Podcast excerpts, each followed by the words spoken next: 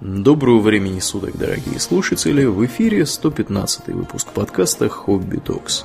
С вами его постоянные ведущие Домнин и Аурельян. Спасибо, Домнин.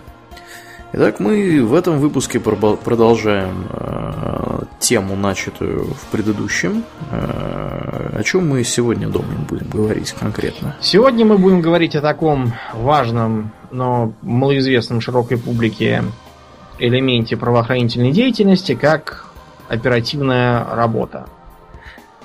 Поскольку вот в кино, когда нам показывают борьбу полицейских с э, бандитами, эта борьба, ну, в лучшем случае выглядит э, как э, некие забеги по городу с э, пальбой по толпам бандитов. Угу, погони, на тачках ездят да, иногда, стреляют. Разрушая все время полгорода. Да, да, да. да. Все время стреляют на ровном месте. Если так посчитать, то к концу фильма там уже человек 40 порешили. И каким образом они будут отписываться после всего этого, я не знаю. Да. А самое главное даже не это. Давайте представим, что у нас там порядке, как, допустим, в Америке, где можно всех мочить, угу. не разбираясь. А, дело в другом, в том, что это бесполезно. Абсолютно. Можно хоть э, еженедельно ездить и отстреливать, а толку ноль. Они просто новые заведутся. По этой же причине абсолютно бессмысленная деятельность возможных Бэтменов из комиксов. Дело тут даже не столько в том, что у Бэтменов у них такой замкнутый круг, они ловят Джокеров, садят их в тюрьму, Джокеры оттуда бегут, их опять надо ловить. Э, чтобы, не знаю, их просто убить на месте и забыть про них, это нельзя, потому что комикс надо дальше о чем-то ну да. родить. Угу. Вот. Если их всех там убить, так придется новых злодеев каждую неделю изобретать, а это накладно. А, дело в том, что вот давайте припомним фильмы Нолановские про Бэтмена. Там был такой эпизод, где э, слезающий с вертолета на какую-то пентхаус вечеринку Брюс Уэйн э, с бабами в вечернем платье и бокалами шампанского э, вещает в ящик, что он верит, что в этом городе будет побеждена преступность. Понимаете, эм, одним своим выступлением по ящику он моментально эту преступность э, здорово пришпорил. Потому что лицезрея миллиардеров с бабами и шампанским в пентхаусах, э, куча негров тут же э, побежит продавать крэк на углах. Чтобы идти к успеху. Да, чтобы пойти к успеху. Куча белых займется чем-нибудь еще.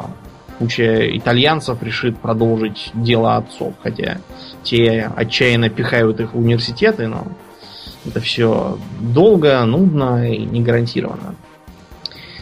Так что деятельность Бэтмена скорее вредоносная. Гораздо больше пользы от Брюса Уэйна было бы, если бы он свои деньги использовал для того, чтобы стать мэром и установить там какой-нибудь э, суровый режим э, в городе с облавами, проверками, э, наблюдением, реабилитационные программы и всяким таким. Ты что, это же не путь демократии. Демократия ну, так не работает. Местами она работает именно так, просто это не путь кино. Если мы будем про такое снимать фильмы, а не про резиновые уши, то это никто не будет смотреть. Кроме того, если мы включим ну, практически любой фильм или сериал про тюрьму, то там не будет очень важные вещи. Причем даже в лучших фильмах и сериалах, таких как э, Тюрьма Оз, или вот э, был этот... Prison Break. Да, Prison Break, английский сад. Э, очень сомнительный. Мы про тюрьму отдельно будем говорить, а сейчас я просто скажу, что в большинстве случаев фильмы про тюрьму э, имеют очень мало отношения к действительности по двум причинам. Либо Авторы Потому не что... сидели в тюрьме сами. Для этого не надо сидеть в тюрьме самим. Для этого достаточно взять какого-нибудь э, сотрудника тюрьмы многолетнего и сделать его консультантом. Те, кто снимает фильмы, они обычно не воюют на войне, не ныряют э, в Марианскую впадину, не летают в космос. Но тем не менее, у них может получиться нормально, если у них есть нормальный консультант. А тут э, обычно в консультанты берется либо какой-нибудь там генерал, который тюрьму видел два раза с парадного входа и всю жизнь сидел в кабинете, никакого отношения к ней не имея. Поэтому он вынужден нести чепуху, которая написана во всяких официальных бумагах, не имеющих отношения к жизни. Либо, как вариант, э, консультантом берется нормальный человек, но эм, ради зрелищности и интриги приходится говорить всякие глупости. Типичный пример. Вот заезжает на тюрьму гражданин по кличке Крот, потому что он специалист по побегам. Что бы сделали в реальной тюрьме? Ну, кроме того, чтобы ему повесили косую полосу на личное дело, склонен к побегу, и три раза за ночь будили и светили ему морду фонарем, проверяя, не слинял ли он еще. А во-вторых, просто посадили его на второй этаж, чтобы он ничего прокопать не смог физически. В сериале, разумеется, никто ничего подобного не делает. Его садят зачем-то в угловую камеру на первом этаже, а потом удивляются, что он там целый туннель нарыл. Конечно. Если так делать. Это странно, что еще вся тюрьма не разбежалась давно. Да уж. Так что тут, к сожалению, жизнь, она входит в противоречие со зрелищностью. Ну так вот, оперативная работа появилась в общем, в незапамятные времена, поскольку она от э, разведывательной деятельности отличается минимально. Мы отсылаем к, нашей, к нашему выпуску про шпионаж. Там примерно те же самые принципы. Но в деятельность стражей порядка это все пришло в массовом э, масштабе достаточно поздно. Более того, э, криминология, не буду с криминалистикой, это разные совершенно вещи – а криминология вообще находилась в каком-то зачаточном состоянии вплоть до второй половины 19 века. А, более того, разные метастазы тогдашних убогих представлений, они даже сейчас незамутненных граждан бывают в головах. Вот, например, эм, такая мысль, как специальность преступника. То есть понятно, что если человек Э, разбойник, то он не будет шарить по карманам или залезать в форточки. А если человек карманник, то ожидать от него захвата заложников довольно странно. А, тем не менее, эта простая мысль до второй половины 19 века не посещала умы должностных лиц. И э, отголоски от этого дурацкого представления, что если преступник, так он такой, знаете, как десятирукий Шива на все, на все гораст, Э, вот, к примеру, Аль Капоне, когда заезжал во всякие там виллы, ну, когда в отпуск ездил с семьей, он вызывал немалое беспокойство у хозяев этих вилл. Они боялись, что он там серебро сопрет, или там мебель украдет, или окна побьет. И были очень удивлены, узнав, что он ничего там не украл, не сломал, а все потому, что ему-то это зачем? Он же не мелкий хулиган, а как бы алкогольный барон. Это все не по его части. Своим широким вхождением в практику правоохранителей оперативная деятельность обязана двум э, представителям, ну, не совсем правоохранительных, а таких скорее около правоохранительных кругов 19 века, как Эжен Франсуа Видок и Алан Пинкертон. Скажи мне, что публика знает про Видока, Аурлиен?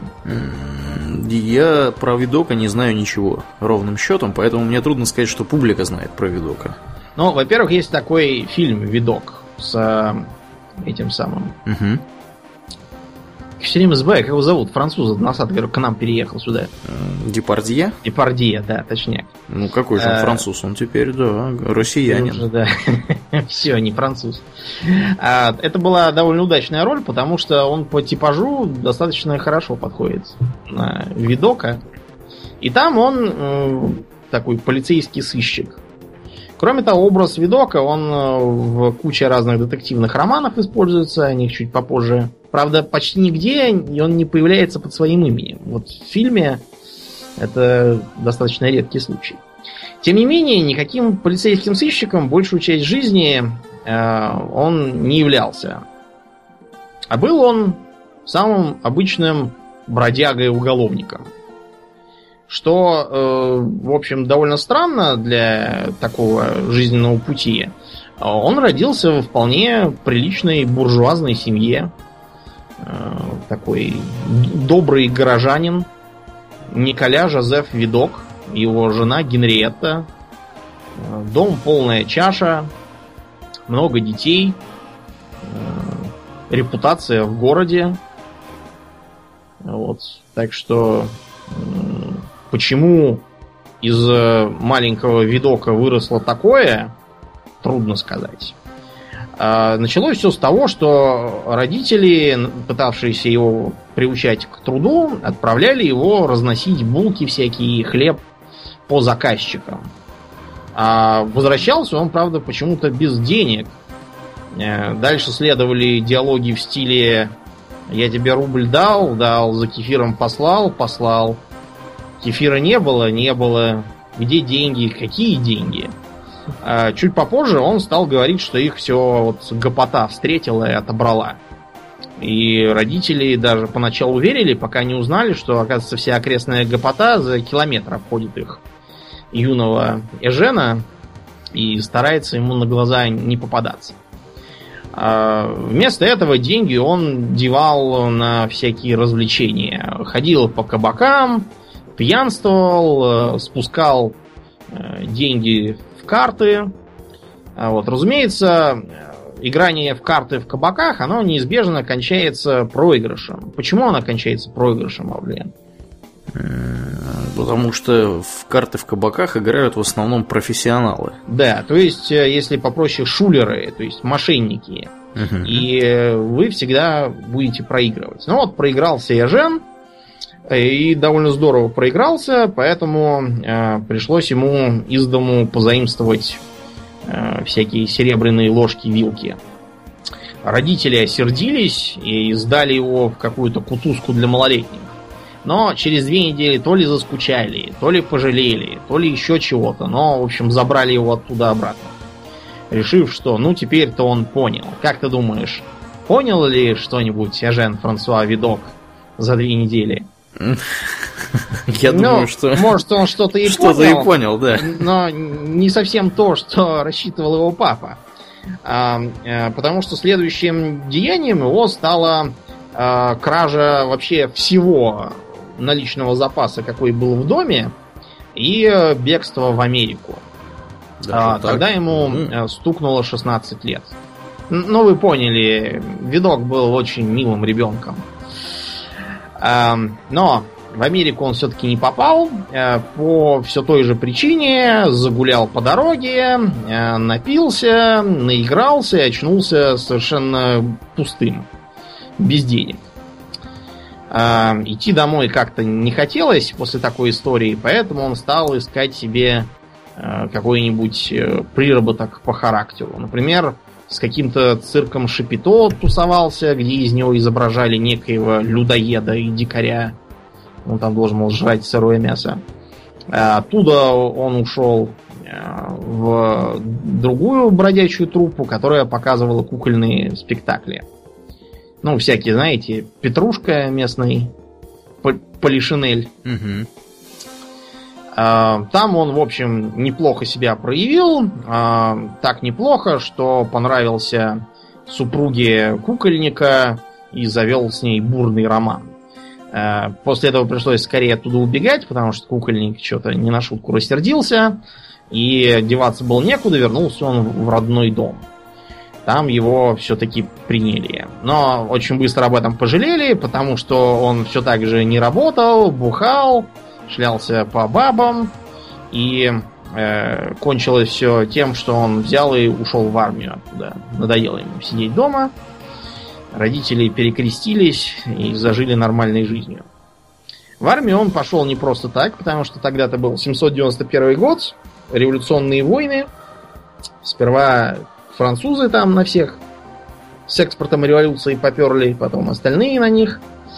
А, не то чтобы видок интересовался всей этой революционной байдой, он просто считал, что на войне интересно. Там можно э, путешествовать, мочить людей, получать деньги, может быть, что-нибудь награбить удастся или в офицеры выбиться.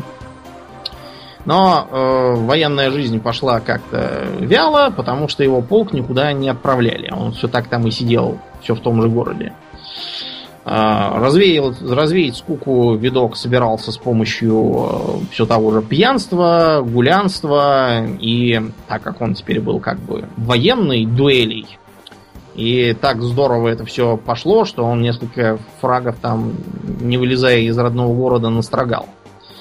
В основном, видимо, из товарищей всяких. Наконец, его полк отправился на фронт и немедленно перестал существовать, потому что был разбит. Э, видок, впрочем, уцелел, э, и его стали переводить то в один полк, то в другой. Переводить, э, потому что он то набил морду офицеру, то еще чего-то там учинил. Короче, он, наверное, под, под арестом сидел больше, чем воевал. А, тем не менее, воевал он местами все-таки хорошо, потому что его произвели в капралы. А, некоторое время он э, в революционной неразберихе переходил со стороны на сторону, потому что, ну, понимаете, это такая война гражданская была, в том числе между роялистами и республиканцами. Разобрать на чьей-то стороне в данный конкретный день бывает непросто. В общем, а, Вернулся он домой, ему было 18 лет. Но, да, вы посмотрите на себя и, и представьте, кем вы были в 18 лет. И сравните себя с видоком. А, некоторое время он проживал э, в своем любимом стиле, пока его не взяла на пузо какая-то соседка по фамилии Шевалье. И пришлось жениться. Правда, когда пузо отказалась появляться, а, оскорбленный видок э, взял и убежал. Все, кстати, вынеси из дома перед этим. А, забегая вперед, скажу, что он не был прямо таким негодяем, потому что потом эту свою супругу вместе со, с ее семейством он довольно долго содержал и присылал им деньги. Хотя технически был им ничем не обязан.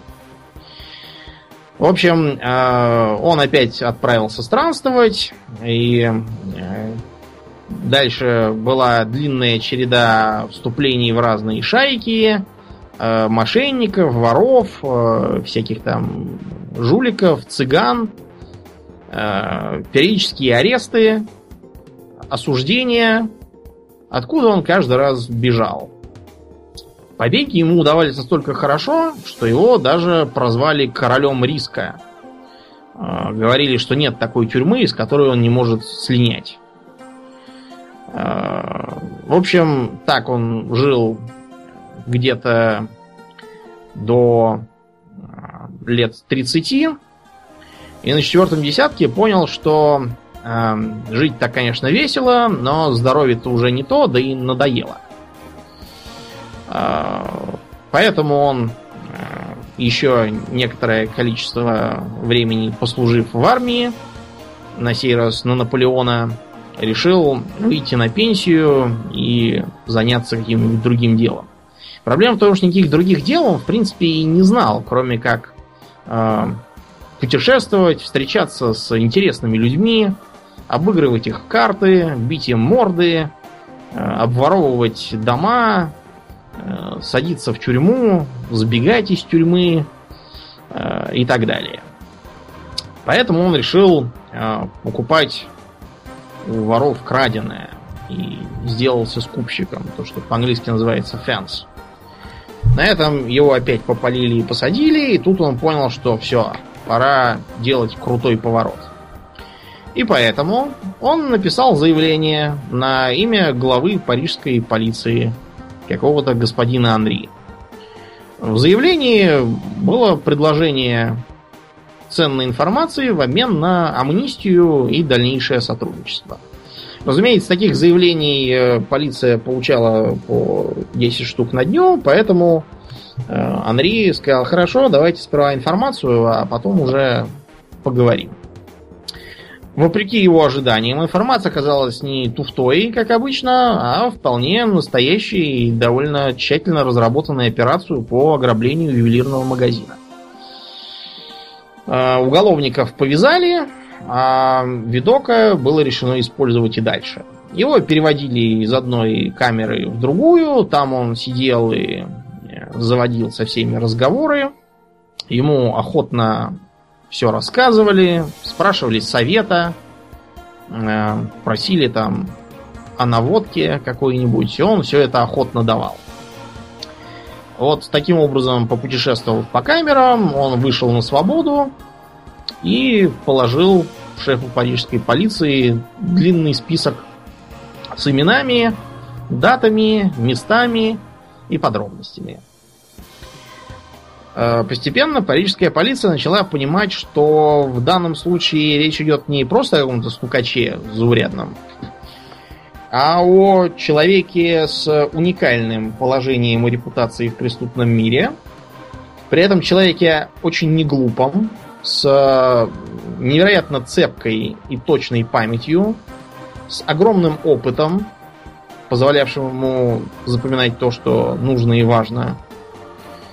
И было решено доверить ему ни много ни мало целый отдел, который со временем разросся в полноценную службу под названием Сюрте. Ну, то есть, проще говоря, служба безопасности. Кого нанимал на работу видок в эту службу? Как ты думаешь, Аурельян? Ну, попробую угадать с одного раза. Наверное, преступников таких же. Разумеется. Своих бывших подельников, товарищей и примерно таких же специалистов, как он. И, о чудо, несмотря на все опасения, что назначать бандитов на должности полицейских это значит э, дать им на растерзание весь Париж, они за год изловили 15 э, убийц, 120 квартирных воров, 73 карманника, что, кстати, довольно трудно. Э, накрыли 38 хат, куда сносили краденое, и изловили 227 бродяг. В смысле, не просто бомжей, а бродяг уголовных. Кроме того, они не просто э, раскрывали совершенные преступления, они еще и узнавали про готовящиеся э, и предотвращали их. Каким образом видок действовал? Потому что очевидно, что ты одного сдал, другого сдал, но третий-то уже поймет, кто всех сдает. Тем не менее, видок э, действовал лично, то есть не сидел где-то там в кабинете, спрятавшись за бронированными дверями, а проникал во всякие уголовные тусовки собственноручно. Почему он не получил перо в ливер, как ты думаешь, Аулин? Здоровый был. Да нет, понимаешь, какой бы ты ни был здоровый, все равно не поможет. Дело в том, что он очень здорово умел менять внешность. Всякие бороды клеил, парики носил, одевался по-разному, то в бомжа, то в кавалера. Ну, что, менял. Что, вероятно, по тем временам было достаточно да, новой практикой. Это действительно было очень новой практикой. Между прочим, вот эта вот Шерлок Холмсовская затея, да, он же все переодевался то в бабку в старую, угу. то в моряка там в какого-то, то еще там во что-то, и часто проводил даже своего друга доктора Уотсона. Это списано с видока. А, другой момент. Вот в кино часто встречается такой типаж, как полицейский, который внедрен в уголовную среду и который там быстро становится своим. На самом деле, если этот полицейский никогда уголовником не был, такое, ну не то чтобы мало, малореально, это смотря в какую среду, но вот э, посадить скажем, в российскую тюрьму полицейского, который как угодно знает феню, э, как угодно разбирается там в понятиях и татуировках, это, ну, очень рискованно. Потому что, чтобы э, влиться в эту среду, надо ей думать и ей жить. И желательно много лет подряд. Иначе выщемят, наверное, моментом. Вот поэтому видок и был так ценен. И поэтому он отказывался брать людей, у которых нет преступного опыта. Кроме того, э, для той поры было новаторским э, то, что видок часто сам провоцировал преступление. То есть не сидел и не ждал, пока какие-нибудь там домушники чего-нибудь еще затеют, а посылал к ним агента, который говорил, во, знаю хату, можно вынести в момент. Вел их туда, а там, оп, засада. На видока писали всякие возмущенные статьи в газетах, говорили, что он негодяй, провокатор, и что э, это как-то даже подло подставлять людей самому и самих же его их арестовывать. Этому вторили его коллеги, потому что коллеги-то на фоне видока, я имею в виду полицейские, выглядели довольно бледно, и они тоже не уставали про него распускать всякие слухи. Одни говорили, например, что э, это просто обман, а на самом деле видок выдает только всякую мелочь, а серьезных авторитетов он просто за деньги освобождает от своего внимания. А другие говорили, что сама организация видока это просто такая хитро законспирированная воровская сеть. Именно из-за этого видок приказал своим сотрудникам всегда ходить в белых перчатках. Но потому что шарить по карманам в белых перчатках несколько проблематично. Тем не менее, на должности он все-таки не усидел. Э, его стали мелочно доводить всякими придирками. Э, финальной каплей стало, судя по всему, то, что его службу обвинили в безбожии и в том, что они никогда не ходят в церковь. Э, видок психанул, сказал, что раз тут от него требуют поститься, молиться и слушать радио Радонеж, которое, кстати, еще не изобрели, вместо ловли преступников, то он лучше уйдет с работы и сдаст дела кому-нибудь, кто устраивает его завистников.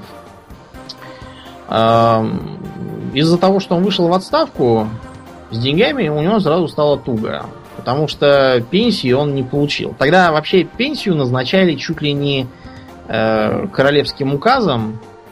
Э, и для этого нужно было либо совершить какие-то серьезные подвиги, о которых становится известно, либо долго бомбардировать Э, королевский дворец просьбами и прошениями.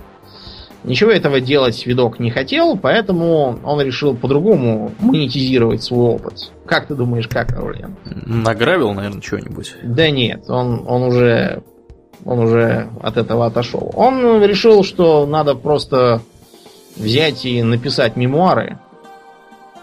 Сам он писал не то чтобы очень хорошо, поэтому к Э, сотрудничеству был привлечен достаточно крупный издатель Тинон, который ему авансом выплатил очень серьезную сумму в 34 тысячи франков.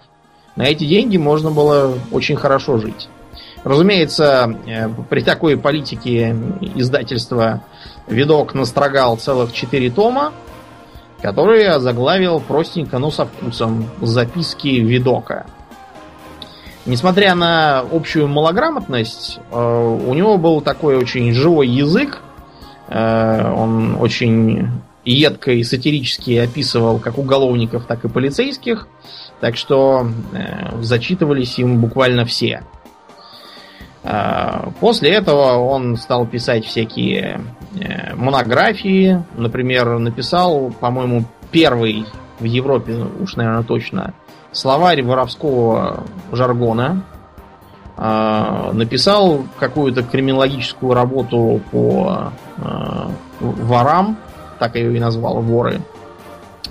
Вот. А дальше он заметил, что на его жизни безостенчиво паразитируют всякие другие писатели. Да ладно. Ну, вот, например, а, помнишь, мы с тобой в детстве смотрели по ящику сериал «Петербургские тайны». Так. Да, и там какая-то Санта-Барбара полнейшая была, только царской России. Так вот, эти тайны это своего рода эхо от э, знаменитой книги «Парижские тайны» писателя Жена Сю. Э, они стали настолько популярны, что на них понаписали кучу разных подражаний, включая петербургские тайны, еще там какие-то тайны, лондонские, видимо, тайны. В общем, чуть ли не все крупные города перебрали в подражаниях. И любому, кто что-то знал о видоке, было очевидно, что э, одним из, и даже более чем одним из персонажей там был как раз Эжен Франсуа. Э, никаких денег и даже упоминания там или благодарности Видоку за это не полагалось, поэтому он рассердился и написал книжку «Настоящие тайны Парижа», где доказывал, что там все было не так и все не то. Вот. Потом его опять э, взяли на службу, потому что начался период политической нестабильности. Э, он стал заниматься скорее э, не криминальной, не расследованием криминальной деятельности, а госбезопасностью. А потом и оттуда тоже поперли, так что он основал частное охранное агентство, наверное, первое в Европе. Занималось оно не только розыском уголовников, но и, скажем так, деловой разведкой.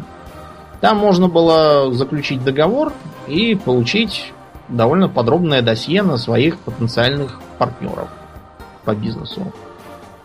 Посмотреть, чем они занимались раньше, нет ли у них каких-нибудь нареканий и тому подобного. Разумеется, среди деловых кругов видок сразу стал архиполезным и известным персонажем. Дела его пошли в гору, и даже новые нападки всяких завистников, конкурентов и, видимо, людей, которым его деятельность прищемила хвосты, э, не помешали ему дожить почти до 82 лет, заниматься любимой работой и в тюрьме больше никогда не сидеть. Такой вот был интересный гражданин. Не мудрено, что его образ повлиял и на двух персонажей отверженных Виктора Юго. Помнишь, там был такой Жан Вальжан? Смутно что-то припоминается. Вот да, так такое. вот, там был Жан Вальжан, который благородный уголовник, и был какой-то злой полицейский инспектор, который в конце топится. Так вот, оба этих персонажа это как бы две стороны жизни Жена Франсуа Видока. А потом было такое популярное чтиво про некоего Ликока, агента тайной полиции. А те, кто читал чеховскую драму на охоте, могут вспомнить, что главного героя его друг называет Ликок. Потому что его друг работает тоже полицейским следователем. Ну вот. Но это в Европе. А в Америке был свой король сыщиков. Фамилия Пинкертон тебе что-нибудь говорит? Э, да, у него вроде как было свое агентство детективное. А ты знаешь, что с ним сейчас? Э, до сих пор существует? Да, только оно уже не независимо, оно принадлежит э, шведской компании Securitas AG, по-моему, или как-то так угу. называется. До сих пор, да, существует. Но я подозреваю, что для большинства наших слушателей фамилия Пинкертон скорее ассоциируется не с реальным сыщиком Аланом Пинкертоном, а с его, скажем так, литературными двойниками. Главным образом Натом Пинкертоном. Э, довольно долго, наверное, вплоть до появления советского сериала про Шерлока Холмса, Э, насмешливым наименованием всяких детективов и просто любителей до чужих секретов было Пинкертон. Это все потому, что, наверное, наиболее известной детективной литературой начала 20 века была так называемая Пинкертоновщина. Если вам интересно, можете найти статью Корнея Чуковского, которая эту Пинкертоновщину мешает с известной субстанцией. Э, потому что действительно чтиво было, ну, примерно как современные бестселлеры в мягких обложках, типа спецназ ГРУ и все такое. А, кстати говоря, жанр нуар, в том числе и из Пинкертоновщины, тоже кое-что почерпнул. Потому что э, общая черта этих книг была в том, что там Над Пинкертон в основном занимался погонями, интригами, пальбой и битьем морд. Поэтому технически детективом-то считаться и не может, особенно по тогдашним временам, но публике нравилось. Там все было просто и понятно. Не то, что у Агаты Кристи там какой-нибудь, где все заумно. Но реальный Пинкертон был совершенно другим человеком. Достаточно противоречивым, что заметно по началу его жизни и по ее концу. Он был не только сыщиком, но и, э, скажем так, шефом спецслужб определенное время. И, как это ни странно, оба наших героя померли не от ножа там или от пули, а в своей постели. Так вот, Алан был не американцем, вообще-то, по рождению, а шотландцем. Пинкертон типичная фамилия для шотландцев и северных ирландцев. Его отец был полицейским сержантом. Э, Алан, наверное, тоже бы стал полицейским, но, к сожалению, его отца, когда мальчику было 8 лет, убили во время задержания каких-то зэков. И мать строго-настрого запретила ему даже думать о карьере полицейского. Вместо этого он в 12 лет пошел учиться на Бондаре. Кто такой Бондарь?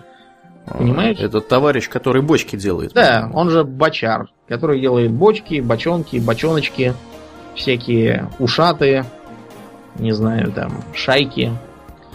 Почему он пошел именно на Бондаря? Потому что это была достаточно хлебная профессия-то. Потому что бочки нужны были, во-первых, для алкоголя. Во-вторых, э, требовался постоянный приток бочек для водовозок. Это сейчас у нас везде водопроводы, а тогда э, воду развозили на гужевой тяге в больших бочках. Они, разумеется, гнили, рассыхались, портились, протекали, поэтому постоянно требовался, э, требовалось новое предложение. Ну и, наконец, в бочках тогда развозили самые разные нежидкие товары. Например, яблоки и другие фрукты. Короче говоря, э, предполагалось, что он займется такой скучной деятельностью и будет таким добропорядочным шотландским городским ремесленником. Но э, ничего из этого не вышло, потому что он в молодости, по, видимо, горячности характера, примкнул к движению чартистов. А кто это такие, Домнин? Ну, чартисты это одно из э, сотрясавших э, Англию конца 18-го, начала 19 веков движений. Там много разных были. Были, например, левеллеры, то есть уравнители, которые требовали большего социального равенства. Были диггеры, не в смысле, которые шарятся по канализациям, а пишут идиотские статьи про крыс-мутантов в метро Москвы. А такие, знаете, самозахватчики. Они захватывали земли государственные, начинали там сажать картошку, морковку и доказывали, что земля должна быть в общем пользовании, а вовсе не так, как сейчас.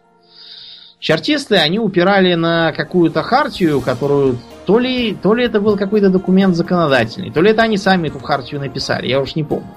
Как бы то ни было, у чартистов довольно быстро возникли серьезные неприятности с властями. Э, эта проблема э, вызвала целый поток чартистской эмиграции из Британии. Многие оказались кто в США, кто в Канаде, кто в Австралии. Некоторые в Гонконг уехали. Вот э, у э, в книжке Тайпен про Гонконг. Там сын главного героя, он как раз из-за проблем с чертистами решил, что пора смазывать лыжи из Лондона и валить в Гонконг к папе. То же самое пришлось сделать и молодому Алану. Он к тому времени уже женился, поэтому сесть в тюрьму он себе позволить не мог. И он сел на пароход и уплыл в США, где осел в замечательном городе Чикаго.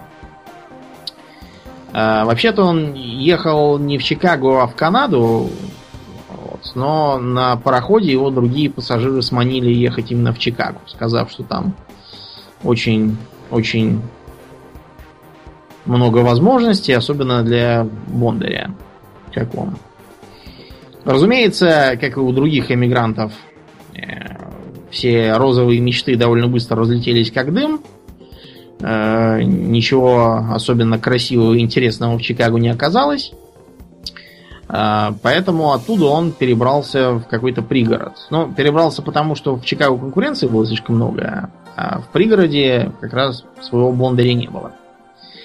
Там он открыл мастерскую и стал потихонечку э, набирать себе штат, создал нечто вроде маленькой фабрики. Он тут же завел себе репутацию человека очень честного и надежного, э, такого доброжелательного, справедливого, в общем, заслужил уважение. И это уважение возросло еще сильнее, когда он, э, расхаживая по лесу в поисках подходящего сырья для бочек, обнаружил подозрительный лагерь. Там никого не было, но Пинкертон заподозрил, что это лагерь не кого-нибудь, а контрабандистов-фальшивомонетчиков. Дело в том, что такие фальшивомонетчики его уже успели один раз нагреть. Э, вот, по-моему, на 120 долларов, парив ему фальшивые деньги. А, он навел на этот лагерь стражей порядка. А, часть из уголовников поймали, но их главарь где-то продолжал прятаться. Тогда Пинкертон вызвался живцом. Ему из казны дали 125 долларов, кстати, довольно серьезную сумму, что показывает нам, насколько ему доверяли люди. Чтобы он произвел контрольную закупку и назначил встречу для передачи денег. На встрече оставшиеся члены банды были повязаны. Пинкертон решил, что, наверное, бочки делать, конечно, прикольно, но скучно. А тут настоящее дело, кроме того, на благо общества. Поэтому э, его приняли в полицию и сделали помощником шерифа. Э, небольшой э, ликбез касательно шерифов. Э, Аурлиан, что такое шериф вот в современных США? Э, в современных США, я так понимаю, что это просто такой полицейский, нет? А это зависит от штата и города. К примеру, в некоторых городах шериф это просто шеф местной полиции. Э, многие шерифские конторы, как их называют, sheriff's office, это просто РОВД по нашим меркам. Mm-hmm. Где шериф это начальник, а он набирает себе заместителей или помощников, то есть deputies.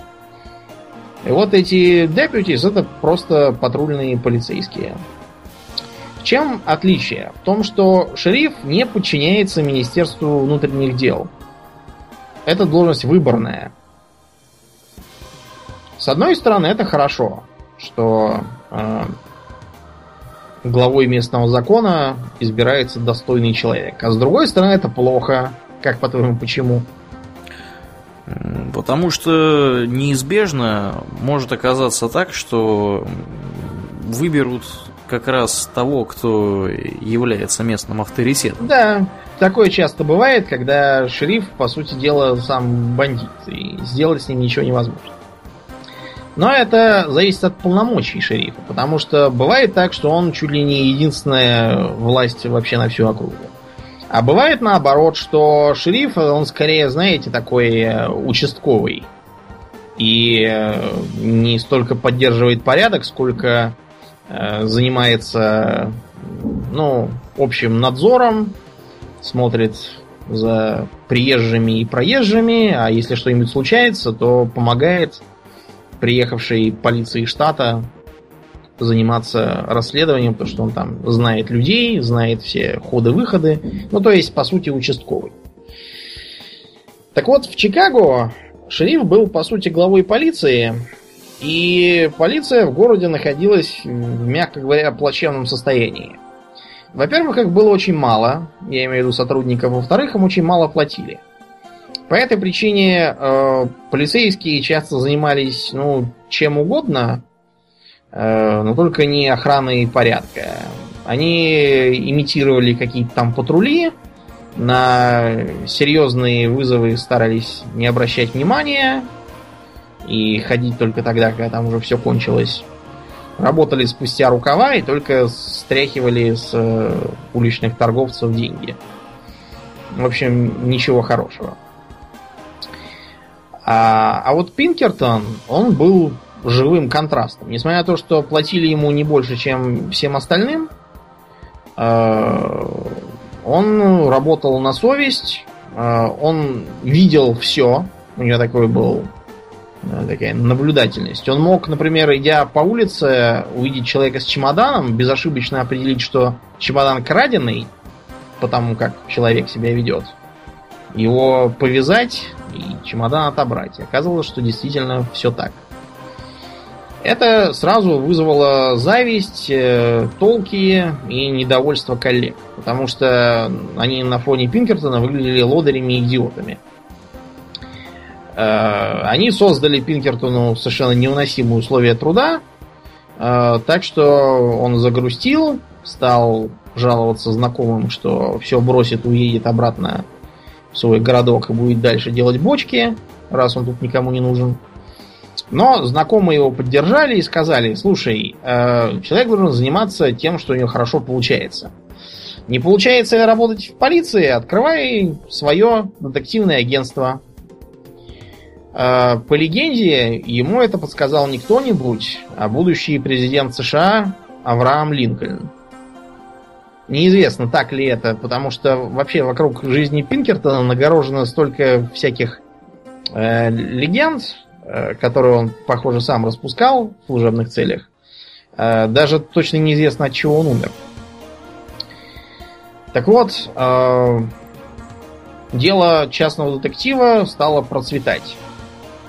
Во-первых, потому что конкуренции у него практически не было. Нет, ну то есть детективных агентств в Чикаго было очень много. Но все они, к сожалению, являлись просто прикрытием для обычных э, уголовных банд. Ну, так же, как и сейчас. Часто ЧОПы являются просто э, обычной бригадой быков, которые используются для рейдерских захватов и для обеспечения безопасности криминальных активов. По такой же методике работали большинство частных детективов Чикаго. Они, например, Э, работали в паре с ворами. То есть, э, когда ограбленный прибегал к ним и просил найти, они просто брали деньги и шли к ворам, отдавали им долю и отдавали похищенное. Э, они могли, например, с понтом охранять от преступных посягательств какой-нибудь там дом или предприятие, но на самом деле это было просто крышевание. Э, вместо какой-либо охраны они просто платили откупные, отступные бандитам, давая им такое легальное лицо. Короче, ничего они на самом деле были не способны ни расследовать, ни предотвратить, ни защитить. А вот Пинкертон мог. И это меньше чем за год сделало его известным на весь город. А, кроме того, он э, исходил из того принципа, что кадры решают все.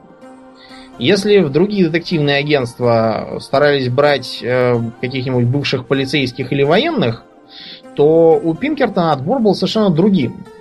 Он всех соискателей должности э, тестировал лично. Э, например, всякие задачки им психологические задавал.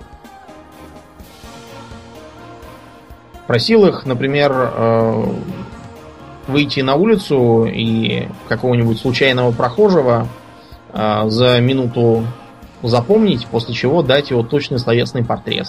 портрет. Попробовать э, угадать какие-нибудь э, черты характера или род занятий по внешнему виду.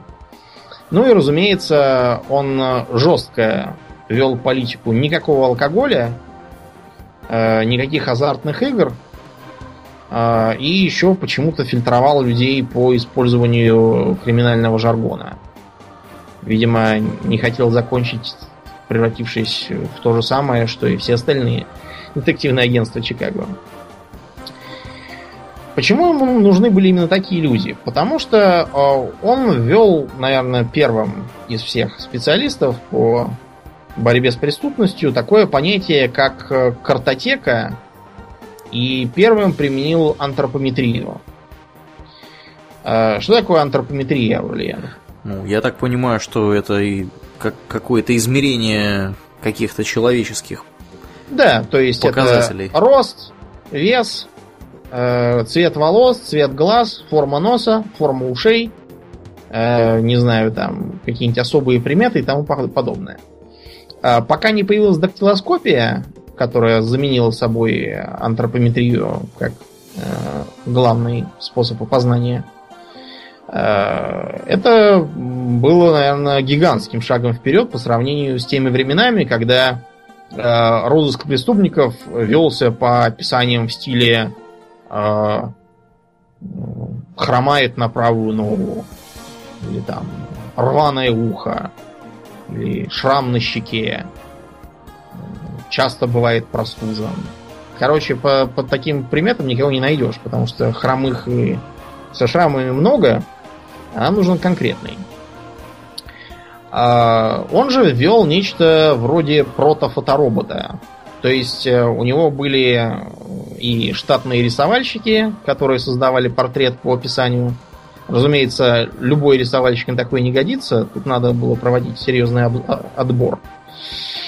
Вот. Э, и он также старался набирать детективов, которые сами были способны что-то изобразить на бумаге карандашом.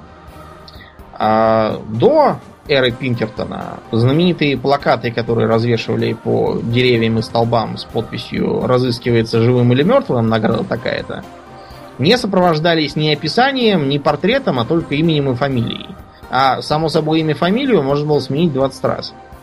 А, напоминаем, что США тогда не имели э, практически никакой централизованной э, правоохранительной службы, поэтому, уехав в соседний штат, даже если э, вы жили где-нибудь там на границе, и ехать приходилось бы километров 20, не больше, вы становились абсолютно невидимкой для властей и могли спокойно жить, даже не особо шифруясь. А, кроме того, у Пинкертона был еще один передовой метод. Женщины. Дело в том, что э, использовать женщин не то, что э, в полиции, а даже и в частных детективных агентствах э, не то чтобы избегали, а даже не задумывались об этом. Почему, Аурлиен? Почему? Но надо просто вспомнить, как выглядела э, женщина с юридической точки зрения в 19 веке в, скажем, Британии и США. Ну, то есть с за человека не зрения она не выглядела никак. Да, да. Э, после замужества она просто становилась таким приложением к своему супругу. Эм, всякие Э, правила приличия делали для жизни совершенно невозможной в смысле какой-либо профессиональной деятельности серьезной. Э, максимум, на что они были годны при условии достаточно низкого происхождения, это работать горничными, продавщицами и всякими там уборщицами. Плюс, возможно, нянями, гувернантками, поварихами, всем таким. А на работу, требующую некоторого интеллекта, у это мертвое дело.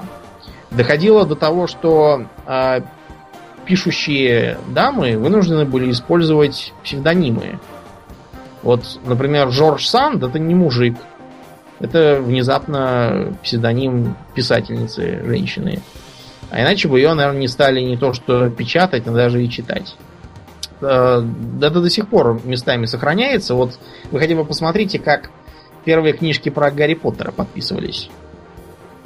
Просто Джон, Джей, Джей, Джей Роулинг. Джей да. Кей Джей Кей Роулинг, да. да. То есть... Второе, вторая буква тоже была важна, потому что в основном у всех, у всех, у всего населения мужского пола в Великобритании есть второе имя. А у женского, я так понимаю, не всегда. Ну вот, да, поэтому она шифровалась и прикидывалась мужиком. Разумеется, в таком обществе представить себе женщину-детектива, но это вот помнишь, мы, э, когда были маленькие, по ящику показывали сериал э, «Доктор Куин. Женщина-врач». Был Я не мог такое. понять, что за дурацкое название «Женщина-врач». Какая разница, женщина-врач или женщина, еще там кто. А потом я э, почитал, оказалось, что действительно это как бы про события столетней давности, когда женщин-врачей было чуть больше нуля. И это было страшное диво.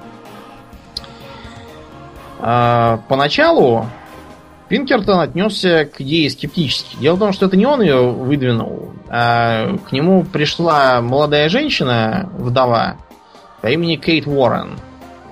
И сказала, что желает работать на него. Пинкертон ей предложил идти на кухню или что там в таких случаях говорили в Америке. Но Кейт оказалась совершенно железной особой, и она сумела его как-то уломать. И повлекла за собой целую плеяду женщин-сыщиц. Они потом очень пригодились э, агентству Пинкертона во время гражданской войны. Но до войны э, им удалось еще несколько крупных дел раскрыть. Например, э, знаменитая кража денег из поезда Адамс Экспресс. Адамс Экспресс была, ну, довольно заурядной курьерской компанией, которая в том числе перевозила деньги наличностью. Разумеется, деньги везлись не в мешках со значком доллара, как это в кино бывает, а, а в опечатанном вагоне, в серьезном по тем временам сейфе, а, под охраной. И тем не менее, деньги как бы были и сплыли. То, что их отправили в сейфе, было очевидно, но на место сейф пришел почему-то пустой. Никакие расспросы Э, сотрудников, сопровождавших груз, ни к чему не привели. И тут э, тот, кто отправлял этот груз по фамилии Марони, взял и уволился, уехал в Новый Орлеан и зажил там на какую-то совершенно не менеджерскую зарплату, судя по всему. Э, что с ним можно было сделать э, обычными методами? Да ничего. Хватать его не за что, улик нет, ничего нет. Э, получается, что придется плюнуть и забыть. Но компания наняла Пинкертона. Тот организовал э, подставу. Э, Марони арестовали по какому-то совершенно пустяковому обвинению левому. Задачей было вовсе не посадить его за это в тюрьму, а на некоторое время подержать в камере. К нему подсадили под видом зэка пинкертоновского агента. А, и он его разговорил, расположил к себе, предложил чем-то там помочь, передать что-то на волю. И таким образом получил показания, позволившие этого Марони присадить и деньги найти. Ну, почти все те, которые он не спустил. А потом началась война. А, разумеется, гражданская. Пинкертона вспомнил тот самый Линкольн, который ему и предложил по легенде заняться разыскной деятельностью, и предложил ему, с одной стороны, создать разведывательную службу, а с другой заняться контрразведкой. А, чтобы исключить разоблачение, Пинкертону приходилось неоднократно менять внешность. Например, он был известен всей стране как мужик с бородой лопатой. Э, из-за этого ему приходилось за линией фронта очень тщательно бриться. Э, есть легенда, что как-то раз он как раз сидел в парикмахерской, где его брили. Э, и тут вдруг он услышал от других посетителей разговор о том, что сейчас будет облава. И вроде как где-то в этом районе должен быть знаменитый Алан Пиркер, Пинкертон. Так что он с полупобритой мордой, вытираясь на бегу полотенцем, вскочил и убежал, даже не заплатив. Э, другой козырной картой Пинкертона на войне были те самые женщины-специалистки. Э, они, например, направлялись на всякие сборища высшего света, в том числе с э, конфедератскими офицерами, а те, чтобы ну, щегольнуть перед дамами, водили их на военные объекты. Например, в доке, где делались знаменитые конфедератские броненосцы, они, несмотря на то, что имели вид довольно потешный по современным временам, тогда это было нечто страшное. Э, вроде как даже подводные лодки конфедерации, которые это планировала использовать, тоже не смогли оказать никакого воздействия на ход войны из-за того, что об их перемещениях э, пинкертоновские агентессы отправляли шифровки в центр. А Пинкертону удалось даже предотвратить покушение на самого Линкольна. А, он пронюхал по какой-то организации заговорщиков, а, убедил Линкольна изменить маршрут следования президентского поезда, сам лично его с ружьем в руках стерег, не отходя ни на минуту, а своих людей расставил по станциям и велел перерезать телеграфные провода, когда они проезжали станцию, чтобы нельзя было передать, э, в какую сторону поезд пойдет дальше. Так что Линкольн на тот раз остался жив. Но тут случилась э, заминка. Дело в том, что э, шпионы, они неизбежно иногда проваливаются. Так вышло и с пинкертоновскими агентами. Э, провалились некоторые конфедератские шпионки. Конфедераты тоже тогда использовали женщин.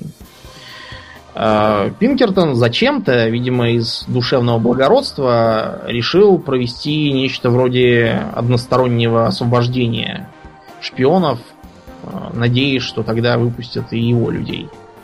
Но ничего из этого не вышло. Более того, последовала череда новых провалов, потому что вернувшиеся конфедератские шпионки э, раскрыли еще нескольких федеральных людей, которых повесили. Из-за этого на Пинкертона обрушился вал критики, и он сам тоже был очень огорчен, поэтому подал в отставку. Чем закончилось для Линкольна, я думаю, знают все. Чем, Аурлиен? Э, убийством? Да, тем, что пошел он в театр посмотреть пьесу, а тут сзади подходит э, местный актер Джон Уиксбут, э, говорит охране, я сенатор, мне нужно пройти, те с дуру его пропускают, и Бут стреляет в Линкольна из пистолета Деринджера. Его после этого повесили, но Линкольн от этого не ужил. Есть несколько теорий, которые гласят, что Бута использовали как подставное лицо, что его пропустили нарочно, что это был заговор и т.д. и т.п., но мы это, может, как-нибудь отдельно обсудим. Пока ясно только, что Пинкертон, будь он все еще на посту, смог бы это предотвратить. Чем занялся Пинкертон после войны? Довольно противоречивой деятельностью. Дело в том, что несмотря на то, что в юности он был членом антиправительственного движения, в США в зрелом возрасте он прославился как злейший враг профсоюзов.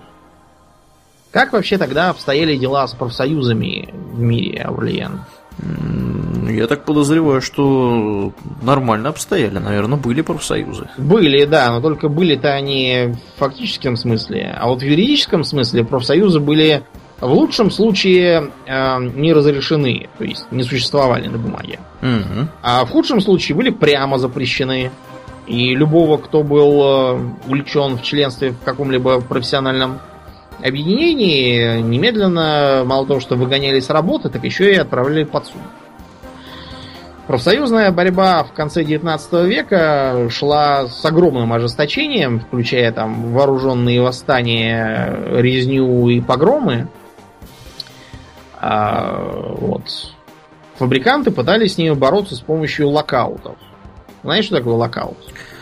Э, локаут? Ну, это как нам, да. забастовка наоборот. При забастовке э, рабочие отказываются работать, сидят и ничего не делают, пока пока не выполнят их требования, как правило, не дадут им денег больше. А локаут это когда фабрикант говорит, ну и пошли вон, я просто других найму и все. Штрейкбрейкеров. Штрейкбрейкеров, да. Э, э, чтобы рабочие этих штрейкбрейкеров не убили, завод обычно запирался на замок, а чтобы оцепление не прорвали, нанималась частная охранная организация – так вот, Пинкертоновское агентство прославилось именно подавлением рабочего движения. Но, разумеется, они действовали не просто, как обычные дуболомы с дробовиками. Они внедрялись в профсоюзные движения и устраивали провокации. Ну, то есть, э, мешали провести цивилизованную забастовку воплями «круши все», «сжечь фабрику», «режь фабрикантов». старались устроить э, какой-нибудь погром, чтобы спровоцировать э, вмешательство полиции, властей, а местами даже и национальной гвардии. Э, если вас это интересует, можете почитать про, например, э, восстание гамстедов. Там была очень крупная забастовка, кончившаяся большой кровью. Э, разгром э, забастовок горняков, э, так и называется с большой буквы, в США конца 19 века, он тоже был проведен не только с помощью Национальной гвардии, но и с помощью частного охранного предприятия, которое занималось банальным террором.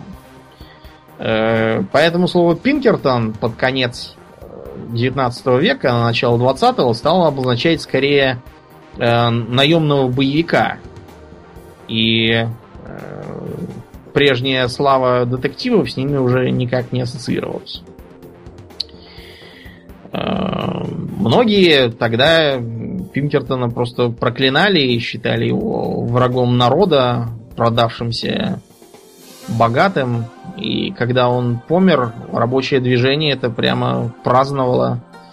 И напоминало это немного, знаешь, что вот mm-hmm. когда Эвита Перрон жена Хуана Перона, померла от рака, на многих богатых домах э, были вывешены плакаты с надписью «Да здравствует рак». Так вот, э, тогда на рабочих собраниях многие орали «Да здравствует гангрена». Потому что Пинкертон споткнулся на прогулке, прикусил язык, и тогда же не было антибиотиков. Кончилось все это гангреной и смертью. Помер он в возрасте 65 лет.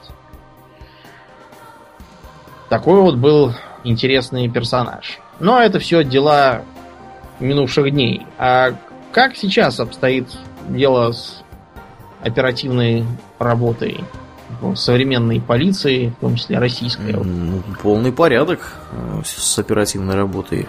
Мне кажется, в любой полиции в современной.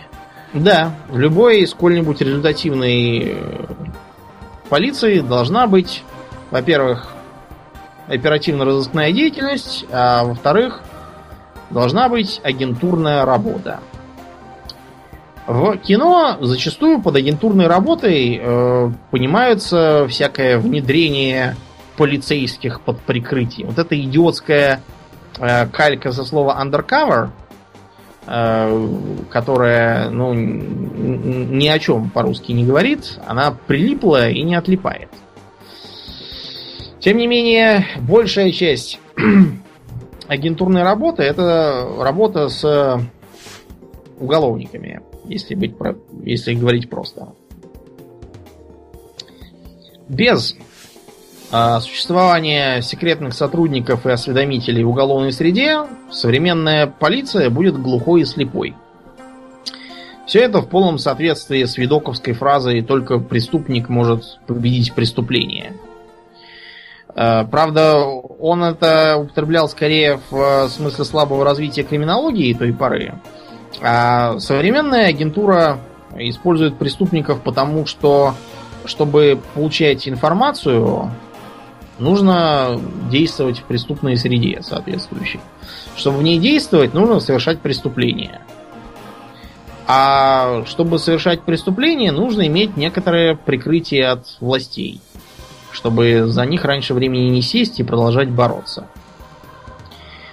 А агентурной работой в нашей стране впервые занялось в полном масштабе э, охранное отделение – чем было охранное отделение, Ульян? Ты имеешь в виду охранное отделение царской полиции? Которое... Да, конечно. Ну, это была такая что, что-то среднее, мне кажется, между контрразведкой какой-то и госбезопасностью. и госбезопасностью. Совершенно верно. Почему они использовали агентов? Дело в том, что главной угрозой, с которой сталкивалась охранка, был терроризм. Имеется в виду революционный терроризм, Эм, мы как-нибудь запишем цикл про террористов, в том числе и про них поговорим.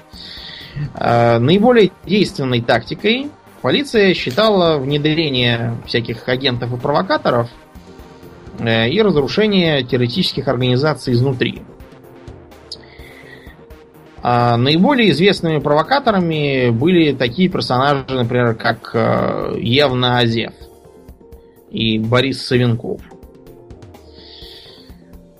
Что тут интересного? Дело в том, что э, чтобы как бы продвигаться в э, террористической структуре, агент должен был сам что-нибудь совершать. Вот, например, э, убийство великого князя в Москве, которое было Сергея Александровича, если не изменяет память. То самое, про которое либеральная пресса шутила, наконец-то великий князь прокинул мозгами. Его бомбы взорвали. Э, убийство многих министров, генералов, э, других членов царской семьи, губернаторов. Они все совершались э, часто не только с ведома охранки, но даже чуть ли не по ее прямым указаниям. Как думаешь, зачем, Аурлиан? Чтобы накрыть всю организованную сеть ну, Вероятно. в том числе. А часто из довольно шкурных соображений. Вот, э, к примеру, был там такой подполковник Судейкин. Подполковник Судейкин, тогда еще бывший капитаном, составил честолюбивый план. Он через своего агента э, будет дергать за ниточки террористическую организацию, выдавая ей жертв высокопоставленных и ничего не делая для предотвращения готовящегося теракта. После этого будет хватать исполнителей, разумеется, оберегая своего агента, так чтобы случайно не арестовали его, и расти по карьерной лестнице. А через некоторое время он даже организовал покушение на самого себя. Для э, отвлечения.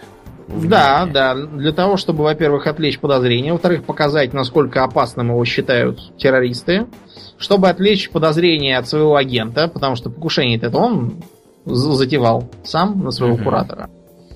А еще для того, чтобы уйти в отставку, сказав, ну вот, вот вы меня не слушаете, видите, до чего доходит. Нет, все, я ухожу, хватит с меня такой жизни, пока меня не убили совсем.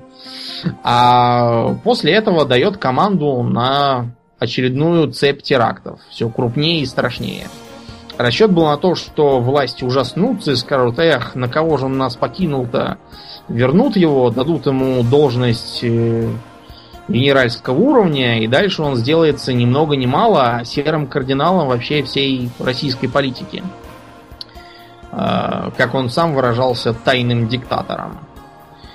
С диктатором, правда, ничего не вышло, потому что, понимаете, любая агентурная работа, она должна строиться на контроле за агентом. Потому что случается всякое. Бывает, что слабенький оперативный сотрудник оказывается вроде как под агентом, и кто кем руководит, уже непонятно. А за агентом своим он не уследил.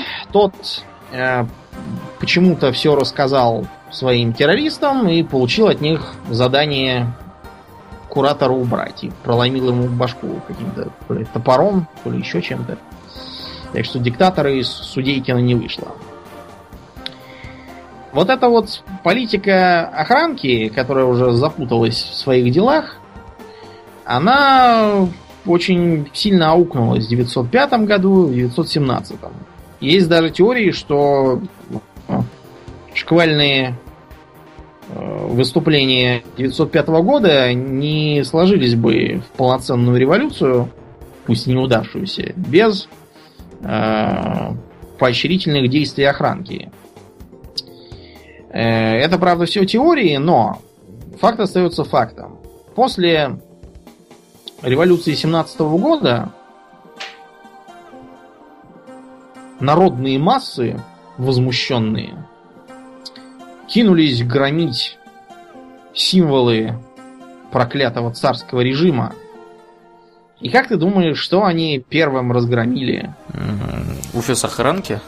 Да, при этом э, офис охранки, надо понимать, он не находился в небоскребе с надписью охранка, а был в каком-то совершенно неприметном здании всегда расположен. Причем вход в него всегда был сделан не с улицы, там всегда была запертая и намертво забитая дверь, а через какой-нибудь шкаф из соседнего здания, примыкающего. То есть вход был замаскирован. А, тем не менее, почему-то оказалось, что очень много народу прекрасно знает, где все это расположено, и самое главное, знает, где там лежит архив. Угу. И почему-то наибольший интерес э, народные массы проявили именно к разгрому, поджогу и уничтожению этих самых архивов. На А, всякий такая пожарный. Да, такая судьба постигла э, практически все охранные отделения.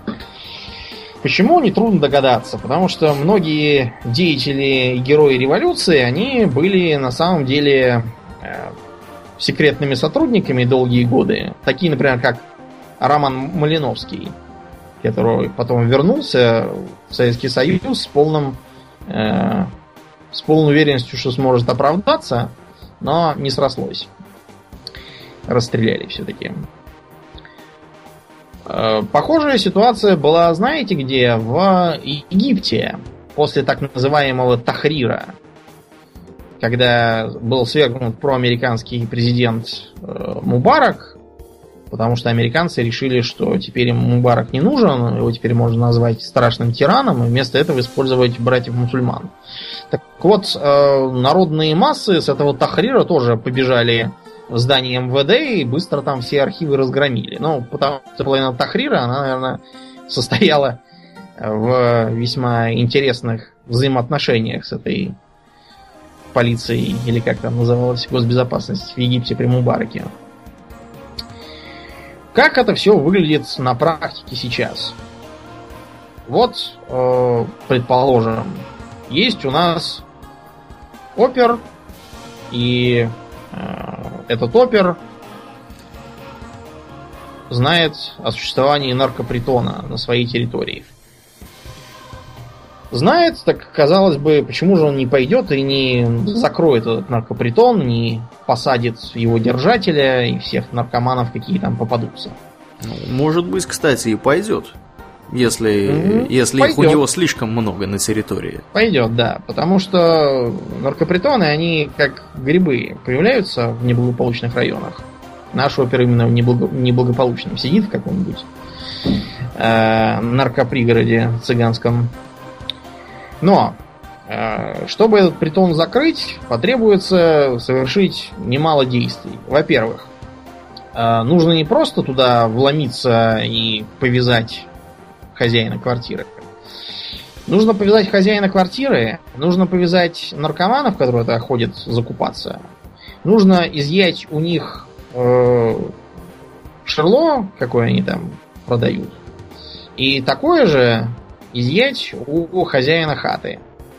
После этого экспертиза должна показать, что это, в общем, тождественная по составу дурь, что как бы подтверждает, что он им ее и продал. При этом еще желательно, чтобы кто-то, либо хозяин, либо покупатели, признали, что действительно покупали. Если из этого списка меньше половины иметь, то, скорее всего, никакого уголовного дела не будет. Нет, но сама по себе наркота это, конечно, уже основание для а, закрытия их за хранение. Но хранение, ну это, ну, год, допустим. Потом он выйдет и все будет по новой. Этого мало. Далее, чтобы просто ворваться туда, это уже нужно пройти через бронированную дверь. Как минимум вот такую, как у меня, железную. Э, Хаты эти всегда находятся где-нибудь этаже на шестом-седьмом. То есть э, план спуститься с крыши, как правило, провальный. Если крыша рядом, то, скорее всего, там будут и решетки на окне. Э, Помните в фильме «Карты, деньги, два ствола»? Там у э, выращивателей травы на входе в дом была такая клетка с решеткой. Мгм. Вот, специально для того, чтобы их нельзя было э, нельзя было к ним резко ворваться. Это им, правда, не сильно помогло в итоге. Ну так тоже комедия. Можно, конечно, эту дверь взломать. Но, во-первых, быстро это сделать не получится, а за это время вся дурь будет спущена в унитаз. И ничего, кроме вони и обдолбанных клиентов, э, предъявить следствию не удастся. Таким образом, получается, что никак их не взять, если не применять подставу. То есть, не отправить агента, наркомана, э, закупаться в эту самую яму, чтобы он заранее предупредил, во сколько он оттуда будет выходить. И вот в назначенную минуту открывается дверь, полиция врывается, бьет всех морду, включая обязательно самого агента. Э, всех вяжет, и имеет сразу и факт сбыта, и письменные показания агента. Сам агент в э, ходе уголовного дела как-то медленно переквалифицируется в свидетели и на скамье подсудимых не оказывается. А в зону заезжает держатель э, ямы. Почему агент будет сотрудничать со следствием? Аурлиен. С чего он вдруг пойдет и устроит эту подставу? Потому что если он у него ее не устроит, то с ним могут сделать практически все, что угодно. То есть отправить его, да. по сути дела, туда же. Дело в том, что агенты это вовсе не благородные люди, которые прикидываются уголовниками и хотят их разоблачать. Это обычно всякая уголовная шушваль, которая на каком-то этапе попала к полиции на крючок. Например, была задержана за то самое хранение наркоты. И чтобы не сесть на год, согласилась постукивать. Или, например, какие-то личные счеты сводила, э, настучав на какого-нибудь своего недруга. А после этого полиция их припирает к стенке, сказав, ну, Э, давай стучи дальше, а то мы как расскажем всем, кто Ваську сдал. И кранты тебе. Иногда дело ограничивается материальной заинтересованностью. Вообще агентам положено платить вознаграждение определенное из э, так называемых секретных сумм. Э, платят его реально или не платят, а также сколько платят, это зависит от страны, ее состояния в данный текущий момент и финансирования правоохранительной деятельности государством. Э, у нас сейчас вроде что-то там платят даже, и вроде как на это даже можно купить хлебушка. Я правда уверен, что прожить на такие деньги невозможно. А иногда это бывает более приземленная награда, а именно наркота. Потому что, ну, наркоманам без нее худо, а в полиции часто бывают незадокументированные наркотики. Да. Специально для этих целей кое-что может быть припрятано. Ну, тут еще надо вот какую ремарку сделать. Дело в том, что большая часть современного криминалитета это наркоманы. Ну, криминалитета такого уровня... Дом, дом, домушническое, да. Да, собственно, уровня, с которым работают оперативные, оперативные части. На районе, на каком-то спальном. Да, да, да. да. Организованная преступность, конечно, немножко по-другому устроена. Ну, там и немножко другие агенты. Угу. А, при этом тот же самый держатель э, наркоманской ямы сам может быть агентом. И э, после подставы, его вовсе не обязательно отправят под суд. Ему могут сделать предложение, от которого нельзя отказаться, и э, таким образом он сам будет стучать на своих клиентов. Чем это полезно?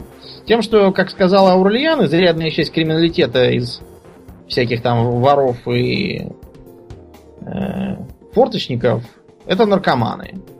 Поэтому э, после совершения преступления можно сузить круг подозреваемых, просто наведавшись к своему агенту наркобарыги и спросив, не заходил ли кто внезапно с деньгами э, за порцией дури. И те, кто заходил, сразу становятся подозреваемыми.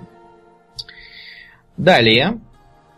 Бывает так, что м- куратор агента растет. Растет в том числе и благодаря действиям своего агента. Э, растет в звании, в должности, может из э, РОВД перейти в ГУВД на работу, а то и в областную УВД. А разумно ли ему будет э, всех своих старых агентов пересажать и забыть про них, Аурлиен? Я думаю, что нет. Нет, наоборот, его интересах сделать так, чтобы они с ним выросли и вышли на тот же уровень. А, наркоторговцу дать возможность развиться до более серьезных операций, чем просто держание хаты. Если э, это агент в какой-нибудь мелкой бригаде, выколачивающей деньги с базарных торговок, то помочь ему, например, свою бригаду сколотить и выйти на надрайонный уровень. А он, заинтересованный в дальнейшем сотрудничестве и росте, будет э, предоставлять информацию. Вот тут мы э, подходим к такой очень тонкой грани, которая агентурную работу делает сомнительной с точки зрения э, закона. Ты э, роман Крестный отец читал? Нет, не читал, там я фильм есть такой. Ну, там, если ты помнишь, в фильме был такой полицейский капитан Макласки, которого Мгм. в том числе убивает Майкл в ресторане. Угу. Так вот, э, Макласки, несмотря на то, что он просто подкуплен э, гражданином Солоццо для того, чтобы его охранять и мешать семье Корлеона расправиться с ним, он это воспринимает иначе.